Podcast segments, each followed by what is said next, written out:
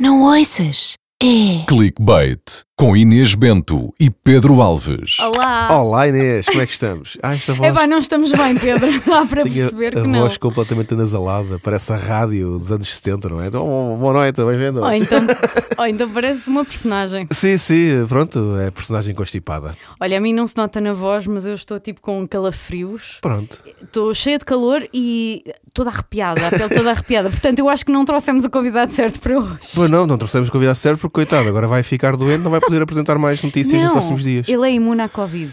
Há Covid, mas é tudo o resto que nós temos neste momento, incluindo esse cabelo teu, esse cabelo teu que está onduladíssimo, ninguém sabe bem porquê. Porque o meu cabelo é assim, Pedro. Ah, tu ah, normalmente esforças para não ser, é isso? Não, eu fiz um alisamento, entretanto estou a deixar o alisamento e estou. Bom, A Francisco David Ferreira, não é verdade? Olá aos dois. Desculpa, Francisco. Qual é a tua opinião conversa. sobre alisamento de cabelos? Olha, sei que resulta pelo menos cerca de seis meses. Ouvi dizer que há um Exatamente. tratamento. Olha, que, pronto. portanto, estou- Olha, Francisco, dentro. desculpa, junta o Ah, microfone mais. Vamos Ok. ver. Nós queremos Estamos ouvir mais a tua voz. Sim. Ah, é verdade, eu pensei, vou deixar de alisar, vou assumir os Muito meus bem. caracóis. Isso, mulher Pronto, independente, ah, força. Só que este intermédio não está não está não, a mas estás bonita, estás bem. Obrigada. Eu acho que estás muito bem. Mesmo Francisco. assim. Ah, pronto, eu ia dizer que o Francisco sim. é imune à Covid porque ele já esteve exposto várias vezes, esteve-me a dizer sim, em off. já estive, já estive, já estive. Acho que já toda a gente à minha volta teve, namorada, pais, irmão, toda a gente. Os meus melhores amigos acho que já toda a gente teve. Nada para Aliás, eu ganhei uma aposta, inclusivamente, entre os meus amigos, do único, supostamente era o mais tarde a apanhar Covid. Eu não só ganhei essa, como estou a ganhar sucessivamente, porque eu nunca mais apanhei. Continuas a receber royalties Não, dessa não, não aposta? recebi sequer o prémio do primeiro, Ei, portanto já agora. era o quê? Qual que era o prémio? Acho que era uma garrafa de alguma Nada coisa. até agora. Meninos, paguem o que devem. Ah, eu não sei se vou cometer alguma inconfidência ou não, se cometer, Hum. ah, apagamos, mas devíamos ter trazido, era a namorada do Francisco Hum. para o episódio de hoje, porque assim ela fazia logo uma análise, um diagnóstico do, Ah, do que é que nós tínhamos. Sim, porque ela é médica, Certo, por certo, isso certo. podemos fazer aqui. Compreendi, não, não esperei, não esperei que ela fosse mestre do tarot. Mas olha, antes de. de, ai, Ah, estás antes de doente, isso é normal, é normalíssimo. Antes de avançarmos, mas não parece na minha voz. Não É que parece. assim eu não posso submeter pena às pessoas, Sei não é? como eu estou a meter neste momento. Sim, tu estás-me a Sim. dar pena. Bom, vamos lá focar. Eu gostava muito, antes de continuarmos, Sim. eu gostava até que isto fosse o início, mas pronto, dadas as circunstâncias, que o Francisco dissesse olá nas línguas todas em que ele é fluente: inglês, francês, espanhol, Eu não sou ah, fluente em- nessas línguas todas. um italiano, mínimo domínio. mas sabes dizer olá. Sei, Então sei. diz olá em todas. Sabe, vou dizer em todas assim que me lembro. Podemos. eh, vamos começar vi no com, teu com LinkedIn. russo, que é mais difícil. Bora. Zdrazwitsia. Espera, outra vez? Zdrazwitsia. Eles depois têm uma forma mais fácil que é Privet, mas dizem-me que isso é muito informal Ok, e portanto não convém utilizar assim com pessoas que nós não conhecemos assim tão bem. Portanto, temos Zdrazwitsia, ei, em sueco, é bastante Ok. fácil, ei, hallo, Ei, em, em alemão. Ah, o resto depois é alô. relativamente Ai, lembra-se dessa música? Qual? Ei, alô, olha. Isto é qualquer coisa que a Inês sabe, porque a gente não- a gente não passou por isto.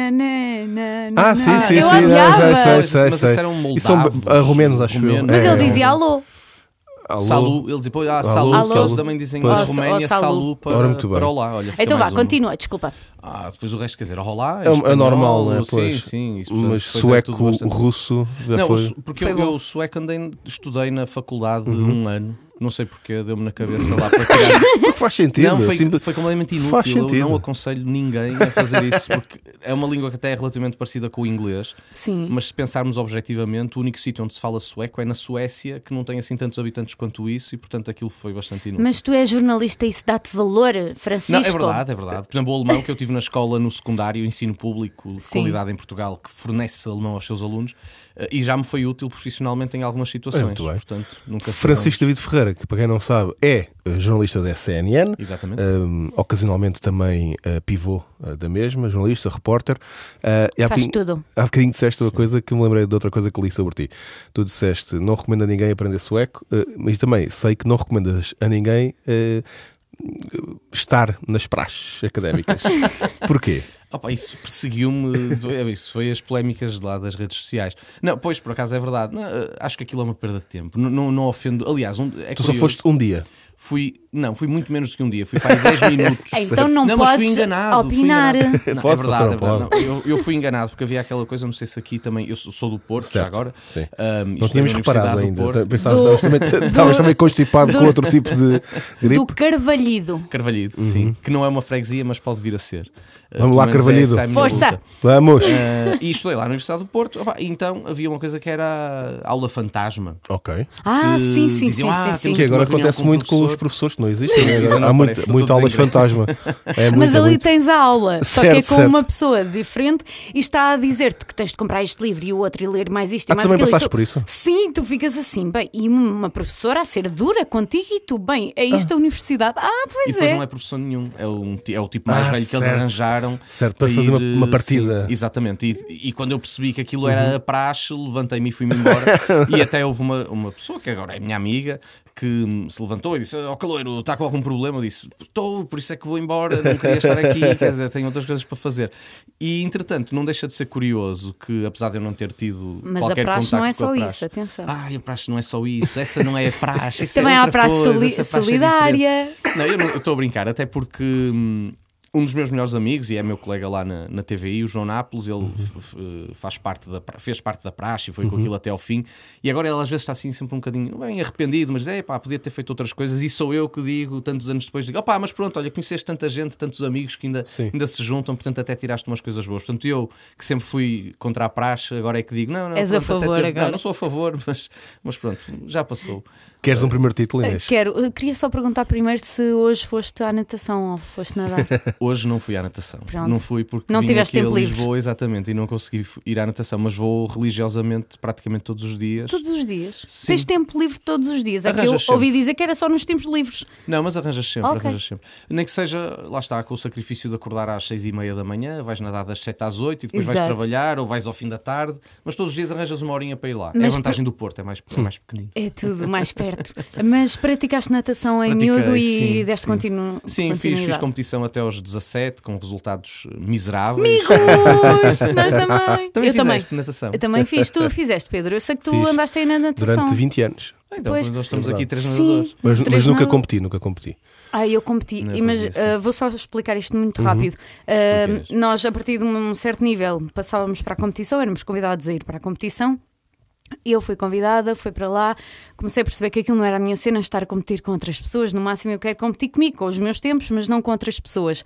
Depois magoei-me lá num pé, tentei dizer, magoei-me nada de jeito na Sim. prancha, tentei dizer à minha mãe que pronto, não queria ir. Houve ali uns dias que eu não fui e depois tive que voltar. Eu, mas eu não quero ir para a competição. Depois a minha mãe lá, eu tinha montes de atividades, dança, patinagem artística, e ela disse: Bem, Inês, só podes escolher duas.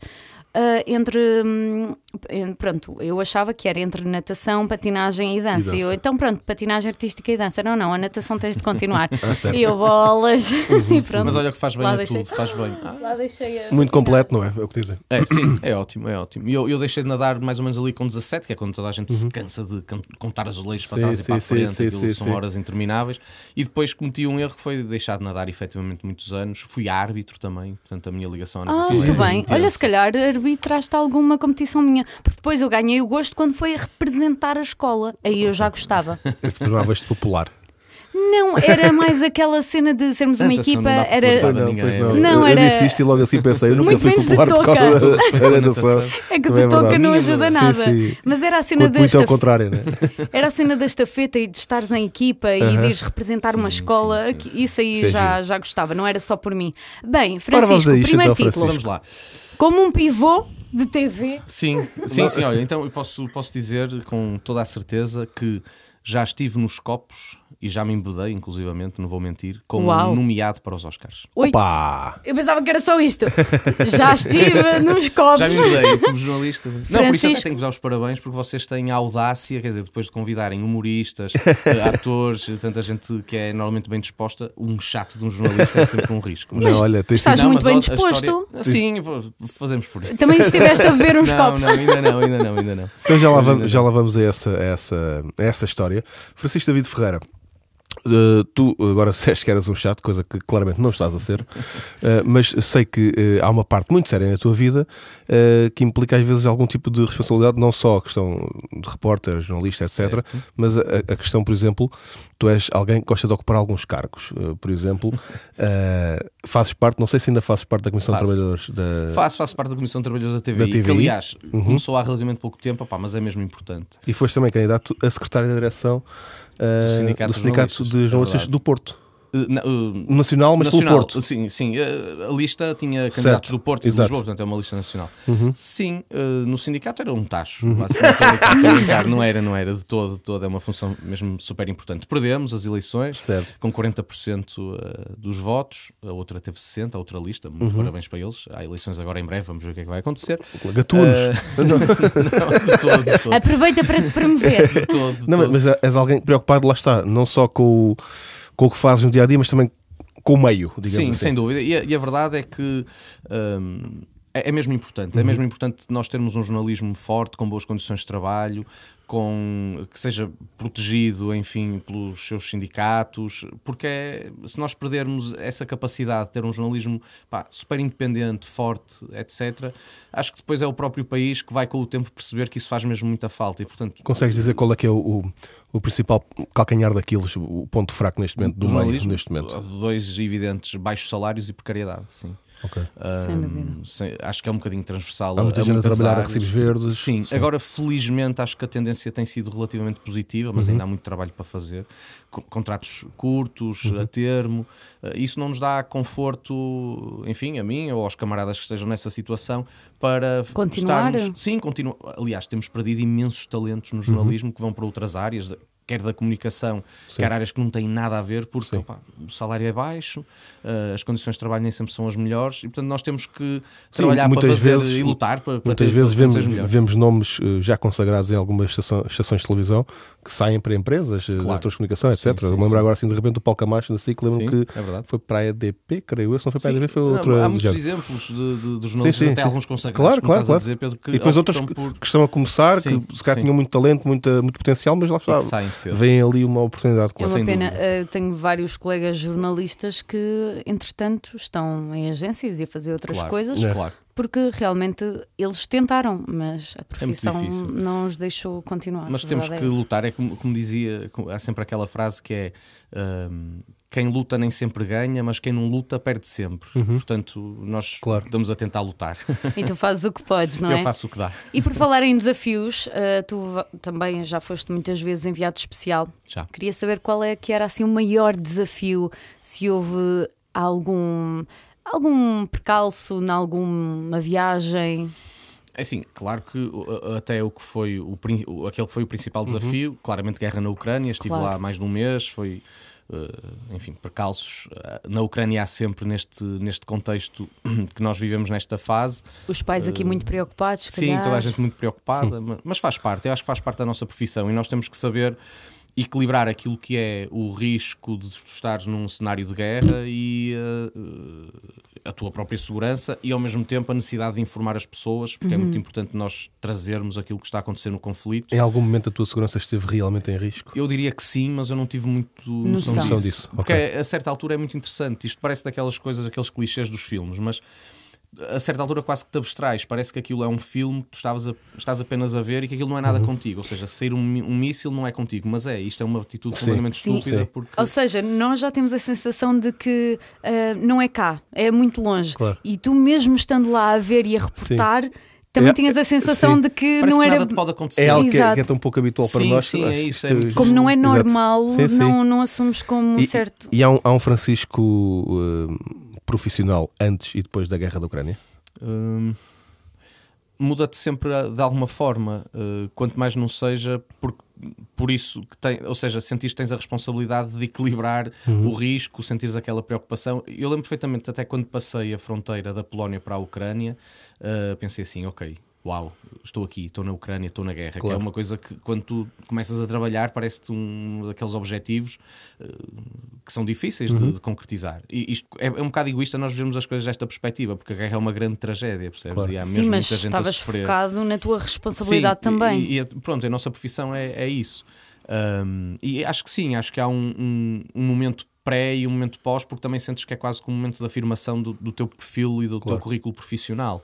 Um, ainda que volto a dizer, é um bocadinho egoísta nós pensarmos as coisas desta forma, porque Claro. é mesmo uma coisa muito séria e muito Claro. trágica. Mas, mas sim, acho que hum, estavas-me a perguntar se, se, se te sentes ameaçado. Há- momentos em que tu ouves, nós estivemos muito próximo da linha da frente várias vezes. as sirenes, sim, tudo. Sim, Sim. sim, 3, 4 Claro. quilómetros da linha da frente e tu ouves muitas explosões, percebes que há mísseis a cair a algures, não Uhum. sabes muito bem onde. Um, e lembro perfeitamente que uma, uma vez nós estávamos em, em Barmut, que é uma cidade que até se falou muito depois Uhum. sim. nesta, numa fase mais avançada da guerra, e nós ainda estivemos em Barmut porque ainda não tinha sido conquistada pelos russos. E, e ouvíamos artilharia de todo o lado e, e estávamos assim meio encolhidos lá junto a um prédio e passou uma senhora com os sacos do supermercado de, provavelmente do único supermercado que ainda estava aberto em Barmut e ficou assim a olhar não sei e veio falar connosco e falou com o Fixer que é, o, o- é um profissional que está connosco que faz um bocadinho de tudo, é produtor, tradutor era um Uhum. Certo. ucraniano que nos Sim. guiava e que Para tinha tudo o que tudo que nós precisávamos e, e ela falou com ele e disse: Epá, se cair aqui, vocês nem notam, não se preocupem. Quando cair, já foi. Para ela é tão normal. Sim, Certo. Mas qual foi assim o maior desafio? Tens Na algum que consigas destacar? Sim. Na Ucrânia tínhamos duas grandes dificuldades, vamos colocar assim. Primeiro, movimentarmos nas zonas próximas da linha da frente, porque há muitas limitações e é perigoso. Uh, Um dos desafios era perceber o que é que estava a acontecer exatamente, porque nós tínhamos acesso a alguma informação, mas depois tu nunca sabes, a dinâmica muda e, portanto, às vezes o fixer dizia: pá, agora nós não podemos ir por essa estrada porque ouvimos dizer que é uma estrada onde há fogo cruzado, Claro. porque de um lado estão os E, russos e, do lado e até que ponto é que a informação que vocês têm é fidedigna também, Sim, é? isso é um grande desafio Claro. também. Porque tu nunca sabes muito, ou seja, tu tens sempre duas versões do mesmo acontecimento, que é a versão que é avançada pelo Ministério da Ucrânia Uhum. e depois a versão que é avançada pelo Ministério da Rússia. E são sempre diametralmente opostas. A Ucrânia diz normalmente morreram só civis, atingiram só civis, e a Rússia diz matamos 700 soldados. claro. E tu estás ali no meio daquilo e muitas vezes tu não tens outra possibilidade a não ser, mesmo estando no local, dizer, olha, há duas versões bastante opostas daquilo que aconteceu. E recolher informação não é fácil, obviamente, neste contexto. Acredito. E ficaste com algum bichinho de seres repórter de guerra noutras Uh, situações? Este caso em concreto, para mim, diz muito, porque eu sempre fui muito, muito interessado, não vou dizer academicamente porque não cheguei a esse ponto, mas fui muito interessado sempre naquele espaço pós-soviético e nestes fenómenos pós-União Soviética. Uh, fui muitas vezes de férias, inclusivamente para a Ucrânia, para esses países do leste, Bielorrússia, Certo. etc., uh, Bálticos. E, e portanto, este- quando as coisas começaram a ficar complexas na Ucrânia, e eu tenho que reconhecer que eu nunca imaginei que a Rússia avançasse desta forma, com uma operação tão em larga escala na Ucrânia, sempre me despertou muito interesse e, portanto, especificamente esta guerra é uma guerra que, do ponto de vista jornalístico, me diz muito, porque é realmente um dos assuntos que eu tenho noção que mais acompanhei nos Claro. últimos, se calhar, 10 anos, vamos co- colocar assim. Se me disseres um- uma guerra noutro, noutro contexto, eh, se calhar gostava pelo, pela importância de Claro, claro. porque uma pessoa é E o jornalista e desafio- quer estar lá e quer Sim. estar onde estão a acontecer as coisas. E o desafio de ires Sim. pesquisar e Claro. informar-te sobre. Sem dúvida. Olha, vamos então Vamos à à história. história. né? Parece um programa da tarde isto Vamos agora. né? Passámos da um guerra, bocadinho. passámos da Sim, guerra eu- para. Vamos lá então à história em que o Francisco bebeu, não é? Isto agora eu disse que havia partes que ia ser uma chatice. os Não, jornalistas não, um não, de todo. Portanto, eu eh, fui para os copos, ou estive nos copos, Uhum. com nomeado para os Oscars. Isto, na por cima, nem sequer aconteceu em Portugal, aconteceu na Bósnia, em Sarajevo. Um, e isto não é bem Nomeado assim como é evidente. É um clickbait, não é? Pô, Já vais descobrir à frente. Ok. Isto- o título agora já te chamou, já clicaste, agora vais ter que Só queria saber a categoria. Não, já, já vou dizer. já Era vou só dizer. mais um tease. Nós estávamos em Sarajevo, eu gosto muito de viajar, estava com um grande amigo eh, que fazia anos naquele dia e estávamos em Sarajevo. Era terça-feira, salvo erro, portanto, ele tinha altas expectativas para o seu aniversário em Sarajevo, que foram absolutamente defraudadas, porque em Sarajevo não se passava rigorosamente nada. A partir das 8 da noite estava frio, estava tudo horrível. Então andávamos lá a deambular um pouco pelas ruas à procura de algo que ainda por cima isto já foi há alguns anos, portanto não tínhamos muita facilidade. Já havia o TripAdvisor, mas enfim, não tínhamos assim muita informação sobre o que é que poderia estar aberto, o que é que não podia. E estávamos a passar por um café, um café normalíssimo, daqueles de, de bairro, como nós temos aqui, Claro. que estava aberto e tinha três ou quatro senhores já com alguma idade e estava a dar um jogo de ténis. Foi o que nós reparamos. Nós, olha, não há mais nada, vamos aqui para este café, são aí nove da noite. Porque não divertirmos a ver um aqui. jogo de ténis? Exatamente. Uh, o homem fazia anos, uh, estava um pouco triste com toda esta situação, mas fazia parte. Entretanto, nós entramos, os senhores ficaram muito interessados porque nós não falávamos uh, nada de, de bósnio, croata, sérvio, falávamos os mínimos e eles não falavam nada de inglês, o que era um, um problema. Um, entretanto, acharam muita piada a situação, nós ficamos lá algum tempo, aquilo fechava por volta das 11 da noite. Às 11 da noite nós íamos sair, quando eles perceberam que o meu amigo fazia anos e ficaram em êxtase absoluto. Então fecharam completamente o café, disseram pá, que se lixa a polícia. Eles também estavam à procura de Sim, sim, diversão. sim, sim. E fecharam-nos lá dentro e disseram: Não, isto hoje agora vai ser até, até cair para lá. Vamos ser os melhores amigos. E, e, e fizeram, transformaram completamente aquela noite numa enorme festa de aniversário, alimentada, vamos colocar assim, e muito eh, graças a ráquia, que é uma espécie de bagaço que Ok. eles bebem eh, ali naquela zona. Um, e, e nós provamos, acho eu, todas as variedades de ráquia que existiam naquele café, inclusivamente algumas que estavam escondidas em garrafões lá numa arrecadação. Eles trouxeram tudo o que havia para provar. Bem da caseirinhas. tudo caseirinho, completamente ilegal, portanto também arriscamos um pouco do ponto de vista da saúde. Mas havia lá um senhor que não tinha participado assim tanto nesta interação, que eles diziam sempre: Oh, e very smart, very smart, very smart, intelligent, doctor, doctor.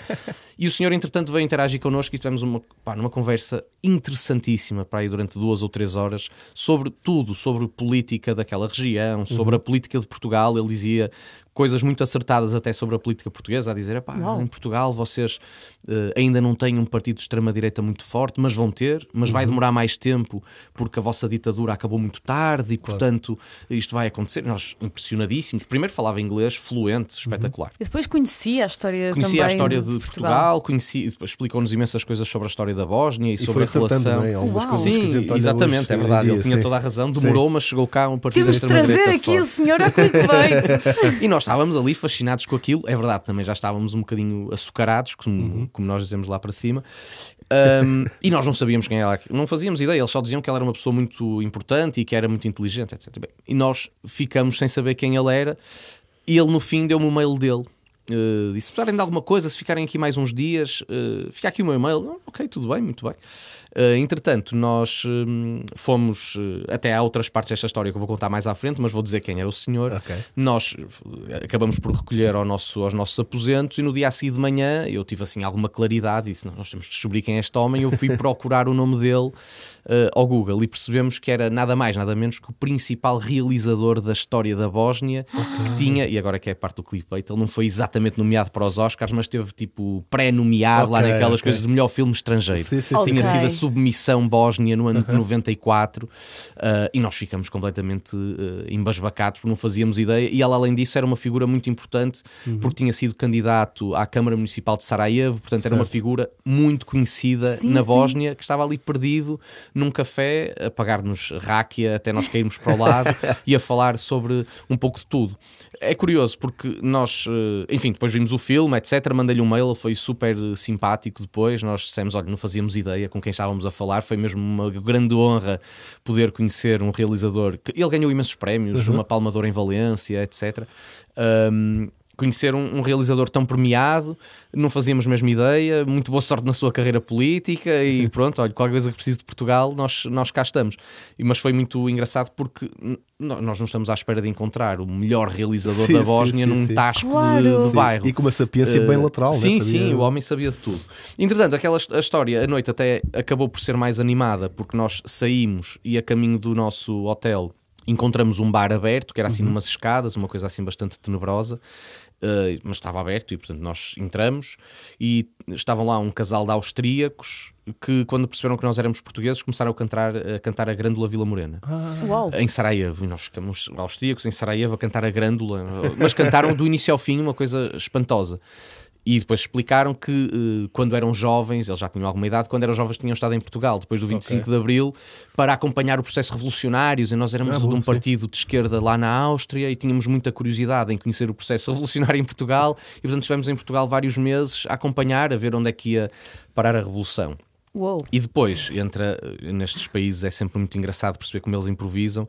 O senhor do bar disse: Querem comer alguma coisa? E nós, ah, sim, olha, até comíamos qualquer um pai já quatro da manhã. uma- Sim, comemos qualquer coisa. Então pode ser uns hambúrgueres? Pode, sim, senhor. Pronto, é tal, não sei, é, fica por quando? E Entretanto, nós achamos que o senhor foi fazer os hambúrgueres, Uhum. mas passado para aí 15 minutos aparece um senhor com uns sacos tipo do Eats, Ah, sim, com- sim, e ele pegou nos hambúrgueres, tirou do saco e disse: Pronto, é o que há, só temos isto. Portanto, resolveu assim a nossa fomeca noturna com uns hambúrgueres encomendados. É que Pá, mal, muito bom. tão diferente. Olha, dá-nos mais um título. Vamos dar mais um título, ora bem. Ah, eu tinha aqui um que tinha a ver com a guerra, portanto vou, vou. Não queres? Não sei, já falamos sobre isso mais à frente. Tá bem, tá vou, bem. vou- vou outro que é só. é, eu já fui um agente do paranormal. Ok. Vamos a Ok. isto, vamos a isto. Não, não, não vamos já. Não não, não vamos a Não vamos já, não vamos Eu já. ainda não te liguei já. à minha mãe a confirmar esta história para ter a certeza que era como eu estava a contar. Ai, que giro. Olha, Inês, eu não sei se sabes, mas há muita gente que se calhar clicou no nosso episódio hoje quando viu o nome Francisco David Ferreira, porque terá eh, visto o Francisco num episódio que foi viral na internet, quando ele um dia, eh, pronto, pensava que estava a falar com uma pessoa E era outro. eh, na- na- nos estúdios da CNN e de repente eh, não era. Coitadinho. Foi, foi. Nomeadamente, eh, pensavas que era um jurista da DECO e afinal não era. era um investigador de ciência política da Universidade do Minho. Confio. E tu Quem é sei. que te enganou? Em primeiro Como é que lugar. acontece? Como é que isto Em acontece? primeiro lugar, só para ficar muito, muito claro, não é balda nem rebaldaria de ninguém, nem Claro. da minha parte. Claro, claro, claro. É claro que isto, agora a falar um bocadinho, é evidente que estas coisas não podem acontecer, mas Mas acontecem, repara, é um, é, Sim, mas direto aquilo- e. Pedro, uni- o universo alinhou-se assim Claro. de uma forma que tu não, Claro. não estás a perceber. Perce- Sim, não estás, não acredito, estás. acredito, acredito, acredito. Portanto, o que acontece eh, é que nós, nós temos uma pessoa que é responsável por marcar os convidados e para Claro. pensar que convidados é que podem ir Uma àquele pessoa espaço. que faz o trabalho da produção. Não, não, era o editor que estava responsável por aquele Ok. jornal que durante a semana, eh, e nomeadamente na sexta-feira, pensou: bem, podemos ter aqui alguém para falar sobre isto ou sobre aquilo, e faz esses contactos e, e agenda. Um, eu nesse fim de semana, curiosamente, está, nesse fim de semana não, nessa sexta-feira estava numas provas de natação, master, uh, portanto não estava a acompanhar este processo. Ok. E a pessoa que estava uh, a fazer este, este trabalho uh, teve um, um gravíssimo problema pessoal. Gravíssimo problema pessoal. Uns minutos depois de confirmar a presença do investigador da, de Ciência Política da Ok. Universidade do Minho. E, portanto, perante uma emergência pessoal, saiu imediatamente da redação e, uh, como é perfeitamente normal, esqueceu-se de colocar na lista dos convidados o nome dessa pessoa. Ok. Certo. Entretanto, havia outra pessoa que estava para essa hora, que era exatamente o jurista da DECO. E eu estava a apresentar o jornal, portanto, isto penso que é um domingo, eh, só tínhamos um convidado no estúdio nessa hora, que era o jurista da DECO, segundo o plano, Ahm, e apareceu exatamente à hora marcada um- uma pessoa no estúdio, vai à maquilhagem, tudo normal. E depois até acontece uma coisa que também não deixa de ser curiosa. Normalmente eu tenho sempre uma conversa prévia com os convidados.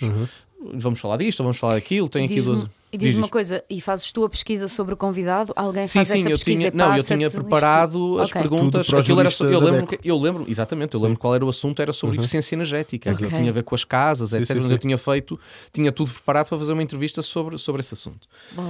E Costumas hum, fazer então a conversa Sim, prévia? faço sempre uma conversa prévia. né? Nesse dia Vou não mais por aconteceu. aqui. Não aconteceu porquê? Porque nós tínhamos um pequeno problema técnico no estúdio que obrigava a fazer lá uma mudança de um ecrã e, portanto, disseram: olha, nós vamos colocar o convidado num pequeno intervalo que vai existir antes, Uhum. porque não vale a pena estar a colocar e ter que fazer aqui umas mudanças, pode dis- distrair ou perturbar e, portanto, é mais fácil assim.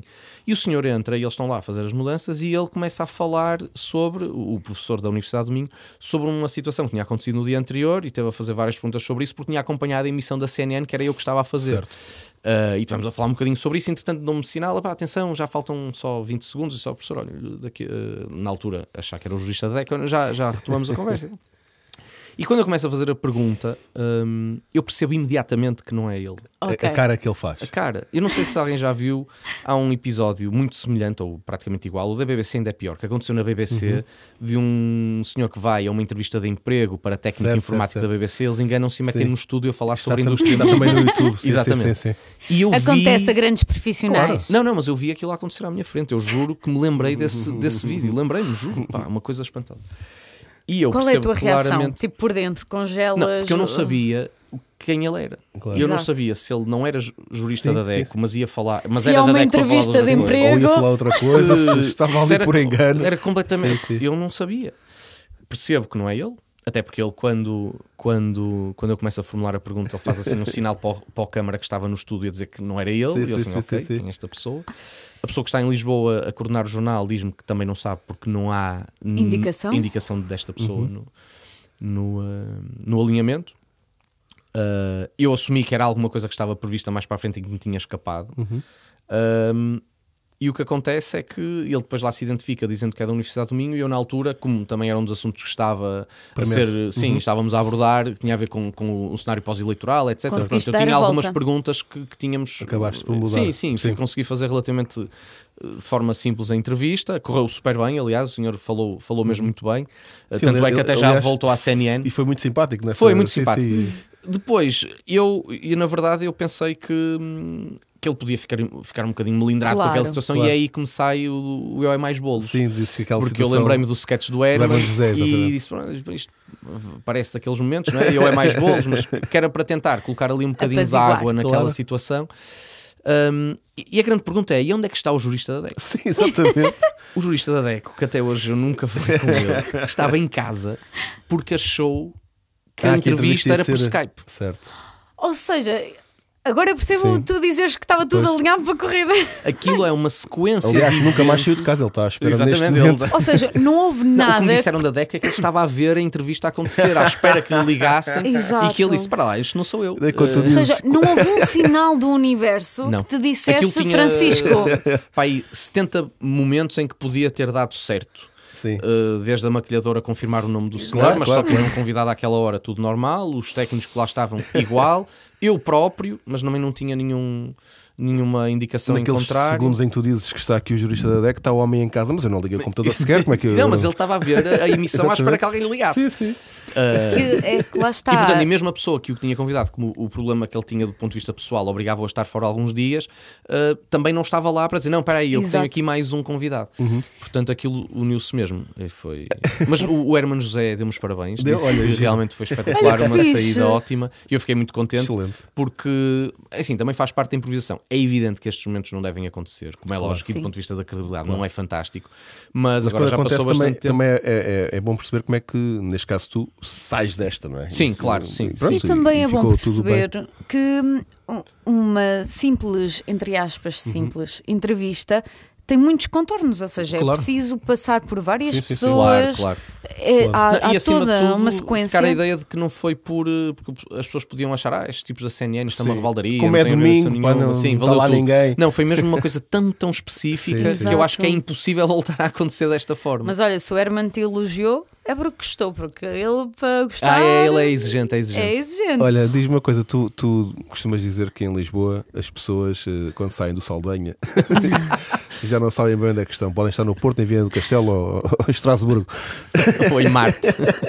Sentes que, que ainda há esse. hum, Não, acho. eh, Eu eu nem sei bem o que é que será. Achas que é uma altivez de Lisboa para Não, com o no- Porto? eu, é isso, eu digo isso muito na brincadeira porque eu brinco muito com os meus amigos, até de Lisboa, Uhum. com esta guerra entre aspas Porto- Porto-Lisboa. Um, apesar de haver um fundo de verdade nisso que eu escrevi, que tem a ver com.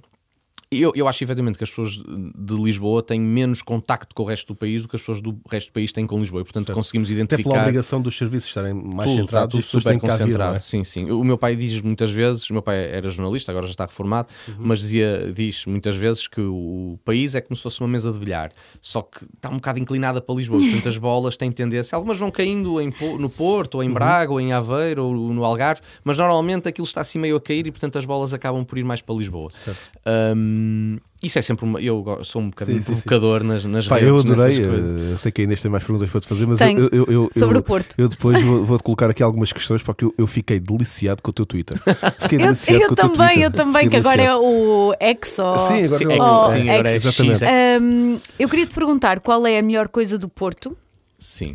E onde é que se come a melhor francesinha. Não posso responder a isso. Ah, Ah. nós- Não posso nós, responder nós isso. fizemos essa pergunta já, já Não não, posso, me não a posso, quem. que eu quero voltar, eu quero estar no Porto. é- É, que se eu disser um sítio qualquer, Pois. vou ter 30 gajos É à minha porta a dizer: difícil. "Olá, mas és burro, sabes que é uma francesinha? Então- Essa é a pior francesinha do Porto. E Então podes dizer onde é, onde é que comeste a última francesinha? O- a última francesinha que eu comi foi provavelmente no. Tiveram cá os amigos meus galegos no Porto Uhum. e fomos comer ao Rio de Janeiro, que é um café ali no não conheço. Não conheço também. É underground. Este é Ok. underground. E em Lisboa, onde é que se come a melhor nenhum, francesinha? é absolutamente evidente. Então vá, o melhor do Porto, vamos aqui Não, os- eu vou, apaziguar. vou enumerar algumas do Porto. Ok, Eh, boa. O Santiago é um clássico, não falha. Esses clássicos, aqueles restaurantes mais antigos, Cufra, Capa Negra, são sempre apostas Esse seguras. já fui. São O todas, são, são, são todas Eu essas. adoro o brasão. Ah, Ai! não adoro. Pronto, lá A vem o homem do brasão sério? atrás Não de ti. adoro. Não, eu, eu já fui lá várias vezes. Eles não Imagina- nada que me perseguir porque eu já dei muito dinheiro a ganhar a casa. Foi onde eu encontrei finalmente uma francinha que eu gostava. Aquela Atenção, vai a em- forno a lenha, não é? Assim mais derretida. forno na lenha, assim, pronto. assim. E, e eu É fora. parecido, pois. E eu só tinha comido uma vez no Porto, que foi na Ribeira, que Hum. não foi nada de francinha, pronto, é mesmo para turista Steak, ver.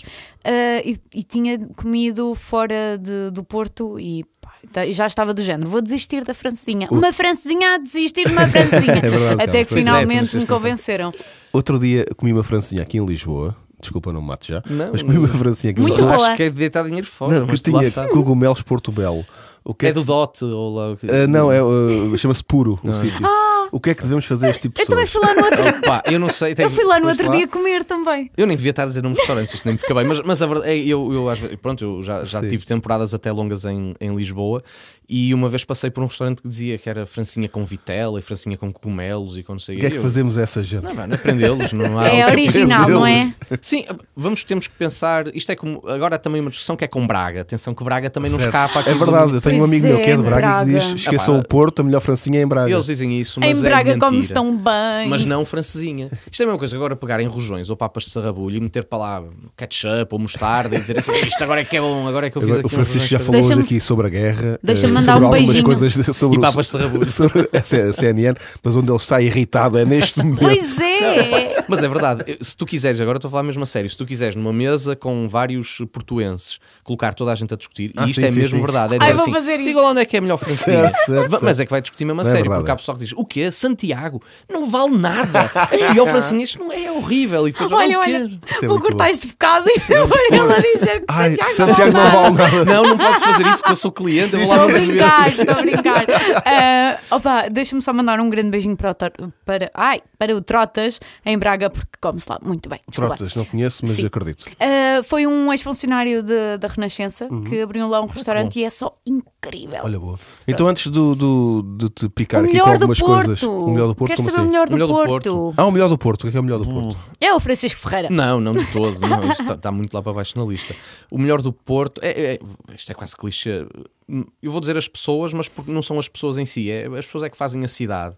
E o, e o Porto é uma cidade que é muito bonita também pelo que nós conseguimos dar às pessoas que lá vão e, e- e o ambiente que se sente. Uh, eu sou muito suspeito porque eu nasci no Porto, vivi sempre no Porto, código postal 4250, portanto, eu sou absolutamente suspeito. Mas eu acho que Porto, o melhor do Porto é, é isso, é, é o Porto em, é, é- isto é o Porto em si, é- era uma frase um bocado vaga, mas, ma- mas é mesmo isso, é, É a a junção entre, da é, cidade, as entre as pessoas. pessoas, o- aquelas ruas super diferentes eh, e Uhum. a comida, isso é o Porto, juntar isso tudo é que é Yeah. o Porto. É onde, uma amiga minha que é, que é realizadora, curiosamente, dizia que. Podes no dizer o nome Porto- dela e mandar-lhe um beijinho. Joana Rodrigues, muito beijinhos para ti.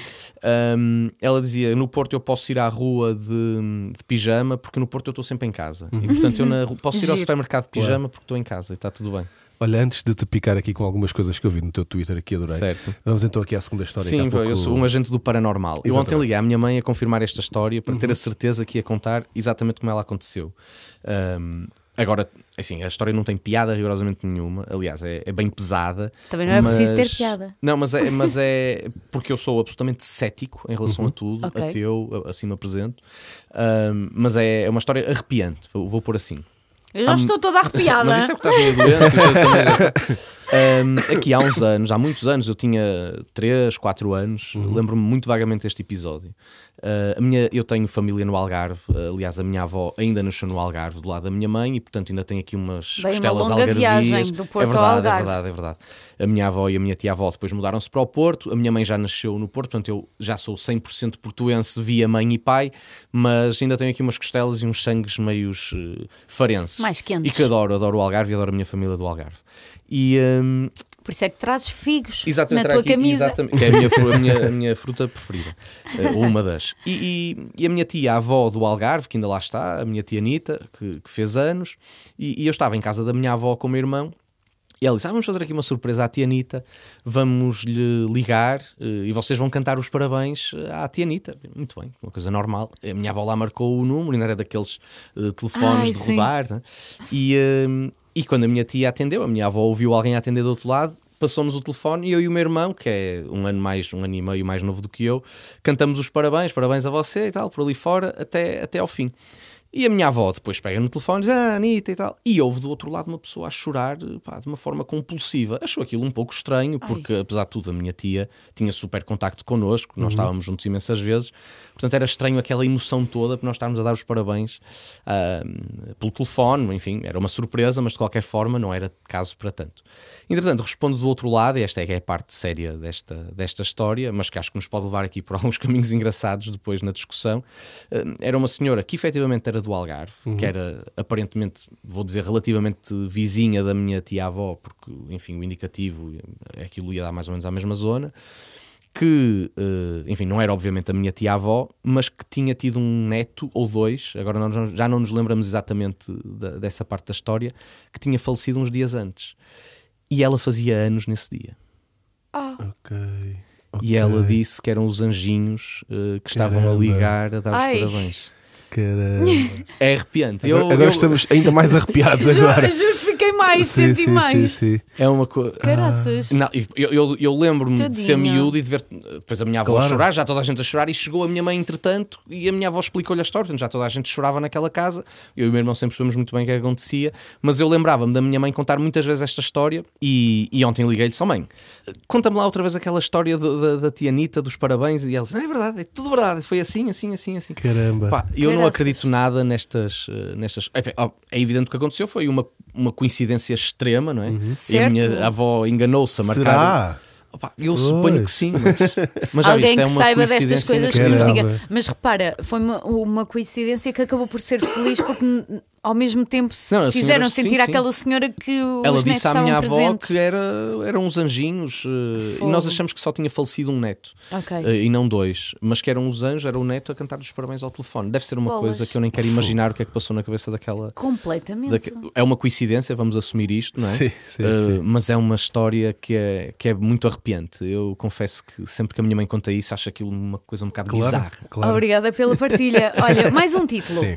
Mais um título. Somos mais loucos um por título. títulos. Opa, tenho aqui tantos, tenho aqui tantos. Uh, já fui, uh, já passei por um agente da ASAI. Ok. Ui. Que Ok. ele foi lá comer os pratos e disse: Espera aí, que esta cozinha.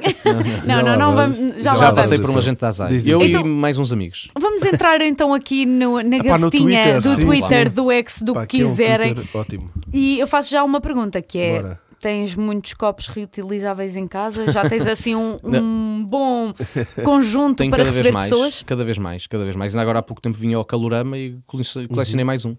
Porque eu trazia o meu e eles disseram: Ah, esse não dá. Sim. A Uh, sério? sim. Olha, Porque dessa não- que eu não esperava. Porque era diferente. o tamanho. coisa. Mas Sim. às vezes trocam. É, mas não Ah, trocou. ok. Estranho. Ah, Alguns amigos disseram que eles depois mais tarde estavam a trocar, mas a mim não me trocaram. Também foi logo no início. É, não que foram eu fui com a ver cara. Gonzalez. Sim, se calhar fui eu que fui antipático. Vais vi- muito a concertos. Sim. Vou imenso. É o que eu mais gosto, é música. Que fixe. O que é que, que é que no Calorama, o que é que achaste assim? Eu só fui incrível? um dia porque depois tinha outros compromissos, uh, fui ver outros concertos para outras paragens, mas uh, gostei bastante do José Gonzalez, mas eu também sou bastante uh, suspeito porque gosto muito. Uh, acho que resulta melhor num espaço fechado do que num sítio tão grande. Gostei muito de Blur, mas again, muito fã de Blur e já tinha visto no Primavera há relativamente pouco tempo, há uns meses, mas vim essencialmente para os ver. Mas gostei. Acho que o, o- espaço do festival até resulta bem porque A é, é um acústica. bocadinho anfiteatro e Sim, tal. para quem não sabe, é no Uh, espaço do Rock in Rio. Exatamente, é, é na Bela Vista e, e nunca tinha ido. O ano passado não tive a oportunidade e gostei, gostei bastante. Gostando tanto de música, nunca pensaste fazer rádio? Pensei. Ok. Aliás, eu quando entrei para a faculdade era para fazer rádio, não era Ah. para fazer televisão. Fui desviado assim à última hora por uma professora minha que, que trabalha na RTP, a professora Sandra Sacoto, que gosto imenso, e ela, uma vez numa aula, já provavelmente perto do terceiro ano, ou já no terceiro ano, disse: "Pá, você não seja burro, vá para a televisão. Mas eu, eu, quando entrei, o meu objetivo era fazer rádio. E eu tive um professor que, aliás, era. era Mas da- como jornalista, como, como, jornalista, animador? Ok. como jornalista. Uh, ou eventualmente como animador mais para a frente, se- Uhum. porque eu sempre, eu sempre ouvi imensa rádio. Quando era miúdo, eu lembro, sei lá, ter 9, 10 anos, estava no computador e meu pai tinha um giradiscos que ainda, que ainda lá está e que tinha rádio. E então eu ligava e ouvia imenso, era, ouvia todas as rádios e adorava aquilo e conhecia as pessoas. E, e quando eu entrei para a faculdade tinha muito essa ideia da rádio. E aliás, o meu professor preferido, ou um dos professores preferidos, era o Pedro Leal, que é da, que é da Rádio Renascença. E, um, Se quiseres ir cumprimentá-lo, ele está ele está cá. Está. Opa, que fixe. Mas ele, a última vez que estive com ele não me reconheceu. Fiquei um bocadinho Oh. triste. Estou a brincar, não é? Mas é um grande professor e, e estava mesmo super decidido ir para a rádio, mas depois deixaram-me ali um bocadinho eh, hesitante e acabei por ir eh, para a televisão, estagiei na TV e depois acabei por seguir Este por menino eh, acha que a rádio é discos pedidos, então está sempre a dizer para eu Passa colocar chutes. chutes. Passa chutes. A Inês há pouco falava dos copos uh, porque tu tens um Twitter, lá está, que é um bocadinho reivindicativo. até. Não, porque Eu o que- acho, o- acho sim, interessante. O que, eu, o, que eu, o que eu questiono, acho ótima a ideia, excelente, porque realmente desperdiça-se imenso plástico nos festivais com os copos que se deitam ao chão, aquilo é uma, é, é uma porcaria, não faz sentido nenhum. Mas acho que aquilo foi completamente subvertido, é a minha opinião. Uh, neste momento já é utilizado como mais uma forma das empresas fazerem lucro dentro do festival do que com a preocupação ambiental, porque não te permitem trocar o copo, ou se levares um copo reutilizável de outro ano também já não permitem, ou tens que pagar o copo, mas depois não podes devolvê-lo, e portanto é dinheiro a fundo perdido. e Sim, o que acontece é que eu estou em casa a acumular. eh, Todos os anos, dois, três copos ou quatro de festivais, Claro. porque eles não deixam devolver. Antigamente deixavam, no início eles deixavam Sim, sim, sim, devolver Pois e era. devolviam o dinheiro. todo o dinheiro, sim. Opa, eh, imagina, és a pessoa que não quer brindes, mas tens obrigatoriamente de levar sim, brindes levar- para levar casa. brindes. Levei todos os copos e lá estão. E, e tens essa, essa. que para mim é uma curiosidade num jornalista, porque, eh, sei lá, se calhar é, é um erro meu pensar que hum, quem tem a tua profissão, por algum motivo, nem sempre pode dizer tudo o que pensa. Sim. Mas tu tens um Twitter que é bastante. Mas eu não digo tudo o que penso. Não, sim, não, exato, acredito, acredito que não. Medo. Mas, mas acho, acho que ainda assim é um, é um Twitter bastante cru, bastante. Sim.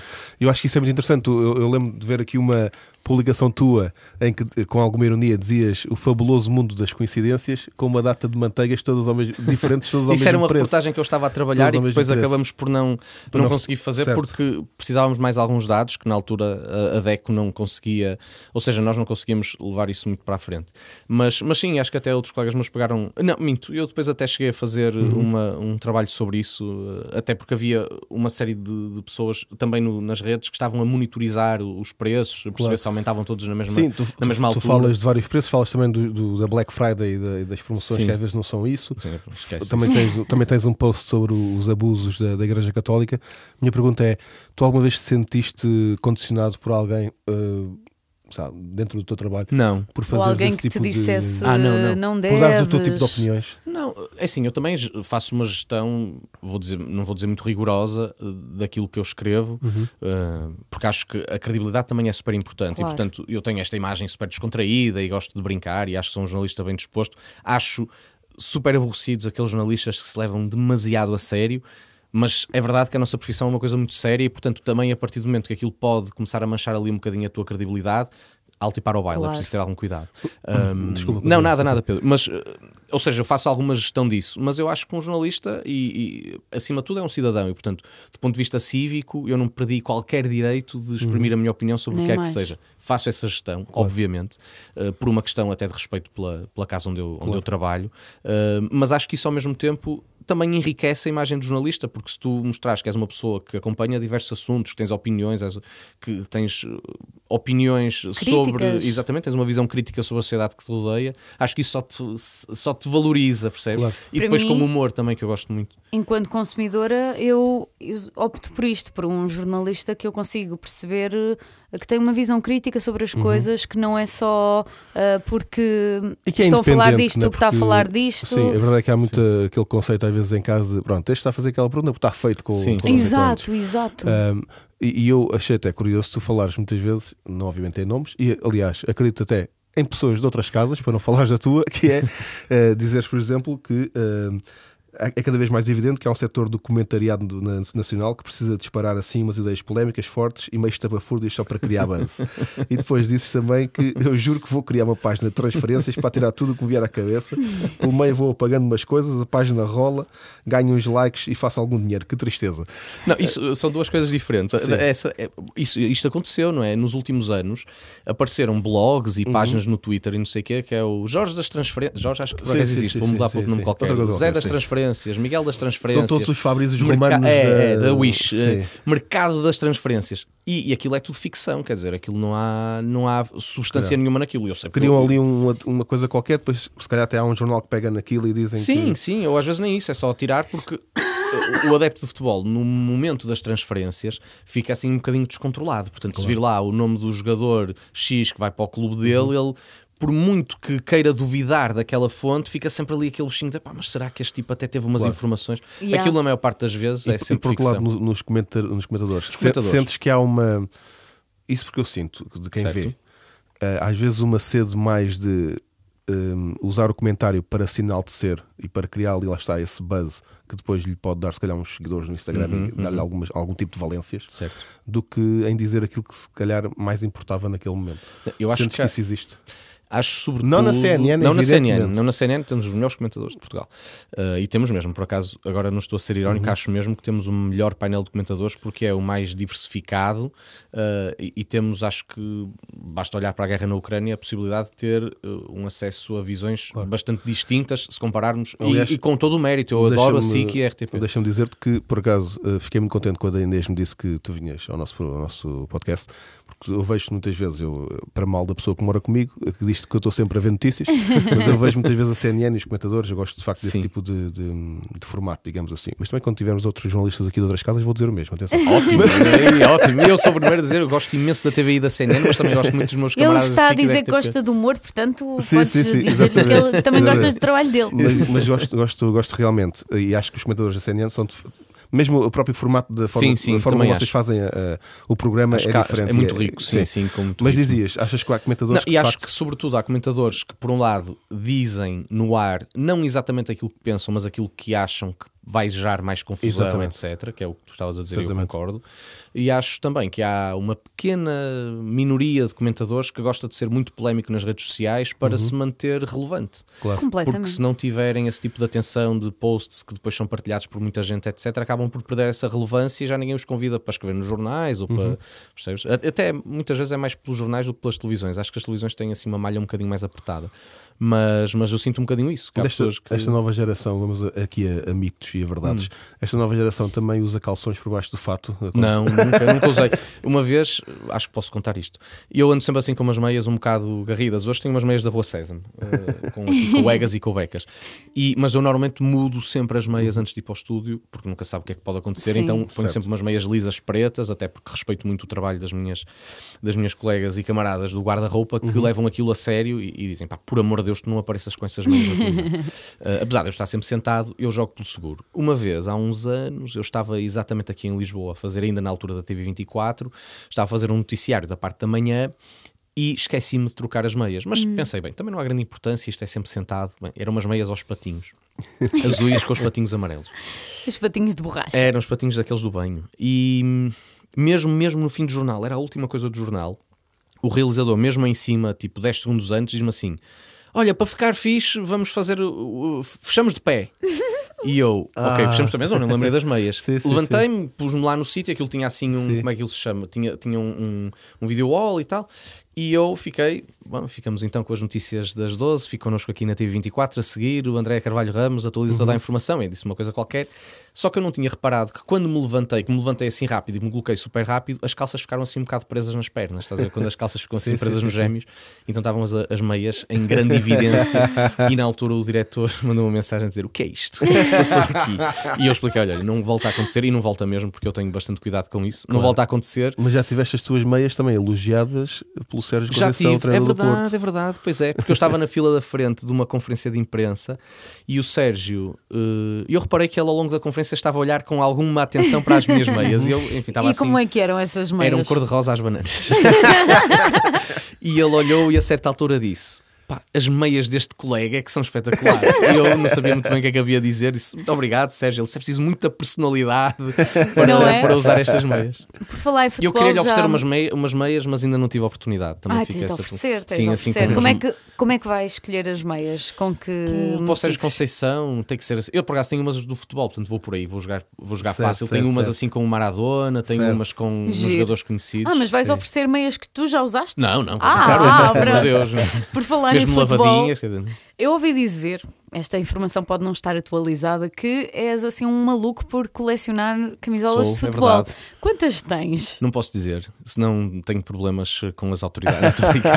Tenho muitas camisolas, tenho eu, São mais de 100. muito mais. Ok. Sem, eu acho, eu, eu antes tinha um, um Excel que atualizava e houve Que um momento máximo. qualquer que perdi a última atualização que tinha feito o Excel e portanto desapareceram para aí 80 e eu disse aí agora não vou ter trabalho por isto tudo outra vez e portanto deixei de atualizar mas eu acho que assim de cabeça antes que eu tenho em casa, em casa dos meus pais o meu irmão também vai comprando pá, vou atirar para cima das 400 E jogas muitos jogos de futebol também. vou jogando é? sim, vou jogando sim, Tu, com os meus amigos eh, enquanto, enquanto jornalista, tu preferes trabalhar em futebol, política? Tens, Não, eu tens gosto- alguma. Não, eu gosto muito de fazer tudo, mesmo.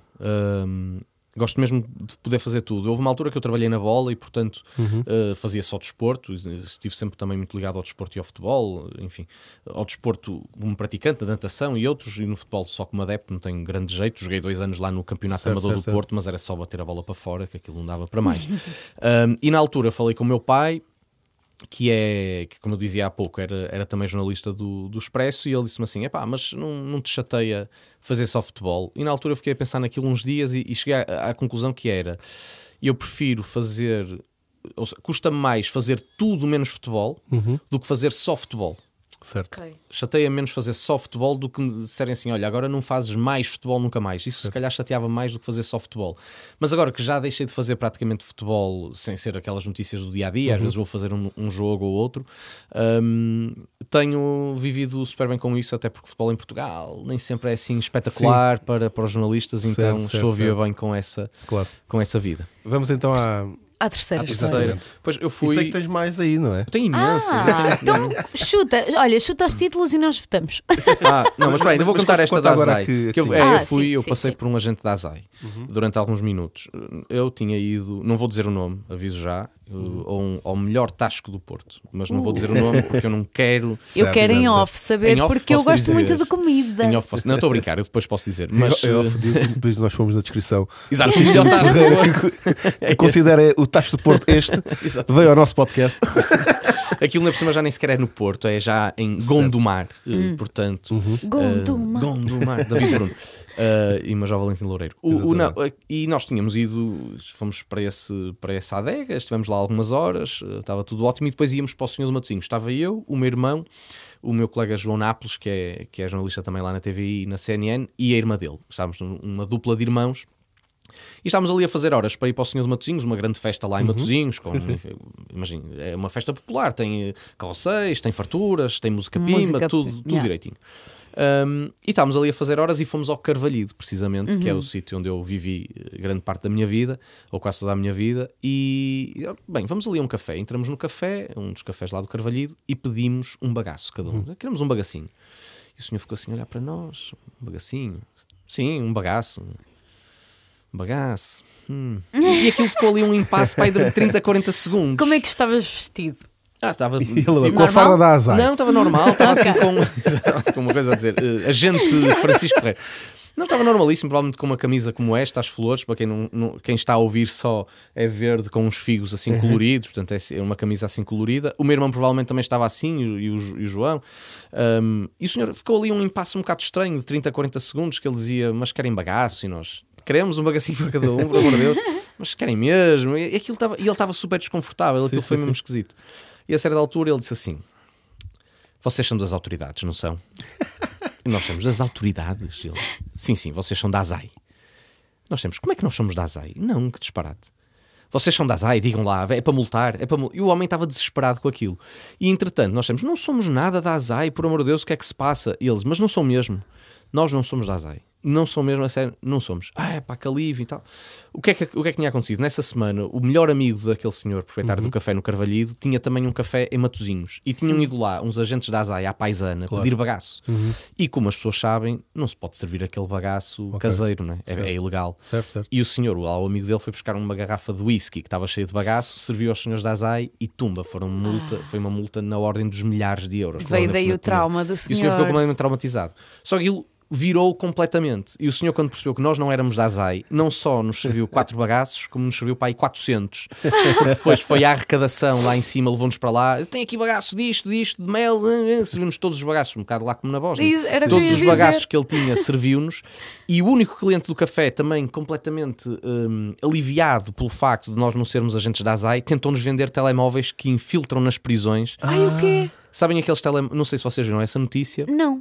De uma de alguém que levou para dentro de uma cadeia oito telemóveis enfim, Ferreira, não escondidos, foi? já não sei exatamente Sim. onde, escondidos onde eh, Inês, Sim, sim, sim. Pedro, não sei, eu não posso dizer Certo. onde é que podem No entrar cartão oito- único, no cartão único. Exatamente, assim uns telemóveis Ok. escondidos no interior. de- Oito? Oito. Uhum. Uma pessoa só? Sim. Mas porquê? Porque estás a pensar em telemóveis normais. Ai. Aquilo era um telemóvel do tamanho, pá, aí que é, de- do- do- sei lá, do, de- Mas da- isso aqui da- existe? existe. São iguais aos Nokia 3310, Para quem mas em está- mini, mini, mini ponto. Para quem não está a ver, eh, tu mostraste tipo meio É uma mindinho. isso, é isso. Desculpa, Uma bati aqui no microfone. Eu acho que um quarto de mindinho. É. E nós temos, não, isto é completamente impossível. Mas aquilo não só funcionava, Ah, mas como mas nós... assim cabem oito, sim, é verdade. Assim, assim deve caber, não é? Não, e, e depois nós, no- nós desconfiamos daquilo, o senhor tentou-nos vender à força toda, pá, Uhum. e 50 telemóveis desses, é que era um ótimo negócio. porque depois 50? Eu gosto como, vender quando para ele as percebeu que vocês não eram da Azai, vamos então aqui cometer um monte de ilegalidades. Aquilo nós podíamos ter prendido toda a gente que ali estava. É o homem do café E ia no preso. final viravam e era nós somos da No final polícia. somos, somos as PJ, ainda somos piores. Ah, e, e o homem, para confirmar que aquilo funciona, nós temos, opa, mas isso não funciona, desculpa lá, mas isso é impossível. Funciona para mandar as mensagens, aquilo tem que ser tipo com um palito ou uma Ai, cena, aquilo dá para mandar Certo, SMS. E, e ele disse: então vamos fazer aqui o teste. E então ficou com o número de um de nós, e nós, quando fomos para o Senhor de Matosinhos, ele passado um bocado ligou-nos e fomos pelo caminho a ouvi-lo a falar nos telemóveis para garantir que E aquilo era ouve-se ótimo. bem? Ouve-se, Mas quem é que inventou isto? não sei. Hum, Também não sei, mas. Mas ele tentou-nos tentar, curioso. eh, ele tentou-nos impingir como sendo um grande negócio para depois vendermos a criminosos que, que levavam para dentro das prisões, que aquilo era uma ótima fonte de rendimento. Olha que bem. Eu não fazia ideia que isto existia. São Então, micro, micro, micro telemóveis. Mais títulos, mais títulos, mais Ai, títulos. mais títulos, é lá. muita pressão. Eh, olha, por falar nos chutos, eu já, já lancei a carreira internacional dos chutos, ou pelo Ué, menos tentei. Como é óbvio. Tentei. Vamos à história? Vamos à história, Vamos à Querem a história. história? Vamos a Sim. Eu fui fazer um jogo a Liverpool, já estava na TV, eh, Liverpool-Porto, eh, Ok. que o Porto penso que perdeu. Oh. Nós, Boa. é, chato para o Porto. eh, Desculpa. Saiu agora qualquer Não, coisa. não- não- Foi sem querer, foi mesmo sem querer como saiu. Era, é, é tosse, estava tosse. E, e- e nós, no fim do jogo, estava um bom contingente de jornalistas portugueses. Uh, primeiro fomos jantar a um McDonald's mesmo junto à discoteca. Estás a dar beijinhos ao microfone. Parecia. não, não, não. Juntei os Ele lábios, ouviu em jornalistas portugueses e ficou entusiasmado. juntei os lábios e isto fez um barulho de beijinho. Então, nós fomos jantar ao McDonald's, final de jogo, já era bastante Sim. tarde. Liverpool, cidade Tu como. podes dizer que foste jantar ao McDonald's. Estou a brincar. Ah, pois não devia ter dito isto. Não, mas é, não, Acho tem, que podes, tem que importância para a história só Ok. por um motivo. Porque houve porrada de meia-noite nesse restaurante e nós estávamos lá tipo a tentar pedir naqueles monitores e estava tudo à porrada e veio a polícia e estavam tipo caídos no chão. Aquilo foi um fim do mundo. Mas bom. Inglaterra tem estas coisas, é, é espantoso. o Mas Liverpool, cidade da música, Uhum. espetacular. Nós vamos sair, vamos sair e fomos para a pior discoteca de Liverpool, que eu acho que se chama Pop World. Pop World. Uh, para vocês terem noção, nós entramos e estava imediatamente uma, uma jovem a rebolar no chão à nossa frente. Estava um tipo também lá deitado a vomitar-se todo e foi aqui que nós entramos. Isto vai ser ótimo. Mas Eles já, os meus colegas já lá tinham estado, mas acharam que era ali o sítio. Pá, entretanto, ok, fiz aquilo, música assim básica, mas a coisa rolou. E eu tenho uma brincadeira com, com uns amigos e outros amigos também fazem isso. Eu tenho uma aplicação que se chama Large Text, vocês já devem ter visto, que fica a passar assim as mensagens sim, no sim, telemóvel. sim, Pronto, sim. e quando nós já estamos assim divertidos na noite, hum, quando vamos sair, mostramos sempre o telemóvel com umas mensagens assim engraçadas. E uma que eu tenho sempre e que mostra É- todos os DJs é passa, Passa chute. chutes. Independentemente onde estiver num bar de eh, RB ou se estiver num bar de death metal, eu Uhum. v- passa chutes, vais meter Bem, chutes. isso tem muito mais impacto do que eu receber uma mensagem passa, Passa chutes. chutes, pronto. Passa chutes, passa chutes. E o DJ, imaginem. Podes passar um dia pelo estúdio da RFM, não é? Porque tem o vidro a dizer passa E chutes. se vocês passarem chutes, e eu gosto dos chutes, nada contra os chutes, gosto muito e respeito Ah, muito eu os chutes. pensava que era mesmo porque gostavas. Não, gosto, gosto. Ah. claro, gosto como todos os portugueses gostam. Acho que toda a gente gosta As de chutes e pontapés. eu. Adoro os chutes, são grande banda. E, hum, Epá, imaginem o DJ mais inglês que vocês possam imaginar. pá, assim já meia idade, careca, sem Branquinho. dentes, branquinho, pá, pior aspecto possível, assim com uma t-shirt super apertada, tatuagens. E, e eu passa chutos, passa chutos. E tivemos nisto para aí meia hora, passa chutos, passa chutos, e ele olhava para nós e tal. né? E Imaginei pensava, que ele, "Que raio é chutes?" idiotas. Entretanto, ele faz-me sinal e faz-me assim com fixe, tipo, ok, vou passar chutes. E eu, assim, e eu comecei a dizer ao pessoal: olha, ele vai passar chutes. E ninguém se acreditou. Disse, "Ah, estás maluco, estás em Liverpool. Como é que o DJ vai passar Yeah, chutes Ele se no Pop passasse World? chutos, fazia o símbolo dos Sim. chutes. E eu disse, eles, não, eu, disse, a seguir ele vai passar chutes, acreditem. E ele passa chutes. Homem do Leme, tipo um remix. Lindo. E eu, ah, o que é que é aconteceu aqui?